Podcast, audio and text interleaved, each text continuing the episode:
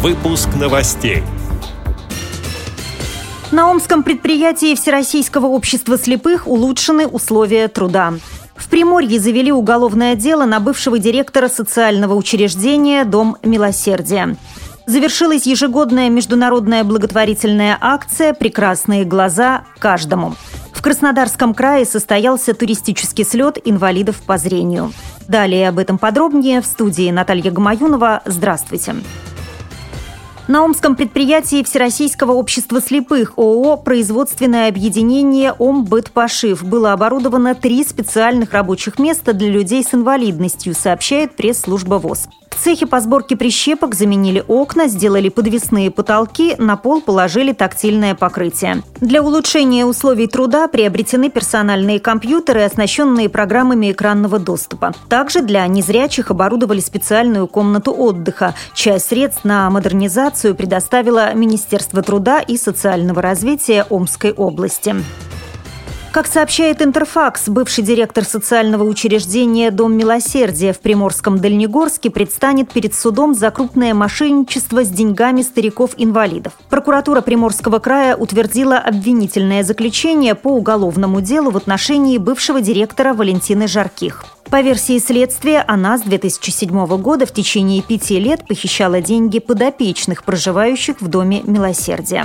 За крышу над головой постояльцы отдавали 75% пенсии. Оставшиеся 25% и иные социальные выплаты пенсионеры должны были получать на руки. Однако директор эти деньги присваивала, а пожилым людям сообщала, что они хранятся на счетах в банке. По данным следствия, обвиняемой удалось похитить более 6 миллионов 700 тысяч тысяч рублей. Во время предварительного следствия к фигурантке дела заявлены гражданские иски о возмещении причиненного ею в результате хищений имущественного ущерба потерпевшим. Уголовное дело направлено в Дальнегорский районный суд Приморского края.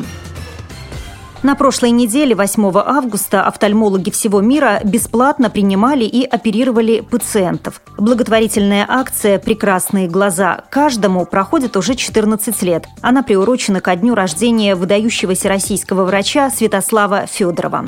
Придумали ее в 2000 году врачи-офтальмологи Нальчика и Пятигорска, сообщила газете «Коммерсант» помощник президента фонда Федорова Галина Герцева. Цитирую ее слова. «Они бесплатно обследовали 150 посетителей. Это была дань памяти великому доктору, который всю жизнь служил людям. Со временем акция стала международной и теперь проходит каждый год». Конец цитаты. В 2014 к мероприятиям присоединились 28 медицинских центров и клиник Москвы. Врачи Санкт-Петербурга, Курска, Смоленска, Махачкалы, Нальчика, Барнаула и других российских городов. Бесплатную помощь оказывают и зарубежные последователи Святослава Федорова, офтальмологи из стран СНГ, Латвии, США, Греции, Италии, Израиля, Венесуэлы, Сирии, Палестины и других государств. Всего за 14 лет бесплатно была оказана помощь более 75 тысячам пациентов, из которых почти 5,5 тысяч прооперированы. Недалеко от Хадыженска в Обширонском районе Краснодарского края прошел туристический слет инвалидов по зрению. В этом году в нем приняли участие более 200 человек. О том, как появилась традиция проводить соревнования на открытом воздухе, рассказывает председатель Краснодарской краевой организации ВОЗ Юрий Третьяк. Туристические слеты в советское время проводились, но проводились они только среди предприятий. С 2003 года, я вот 2002 года работаю, я начал привлекать все местные организации. И это вот уже 2003 года 12-й туристический слет краевой прошел.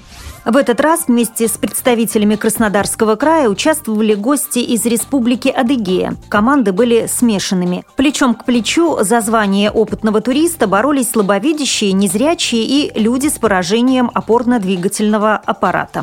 По вечерам были выступления художественной самодеятельности, каждый должен был подготовить какую-то программу, но все на туристические темы. Были конкурсы газет, поваров, вымпелов, санитарное состояние бивуаков. Ну и самые основные, это контрольно-туристический маршрут, полоса препятствий, переноска пострадавшего, укладка рюкзака, зажигание костра, установка палатки, переправа по бревну, переправа веревочная.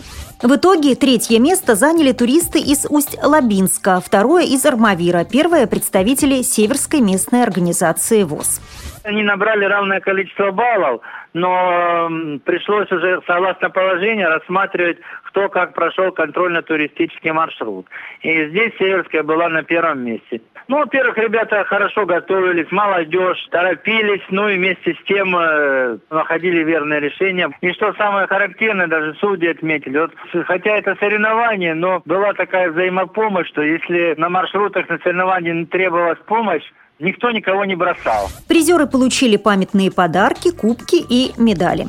С этими и другими новостями вы можете познакомиться на сайте Радио ВОЗ. Мы будем рады рассказать о событиях в вашем регионе. Пишите нам по адресу новости собака ру. Всего доброго и до встречи.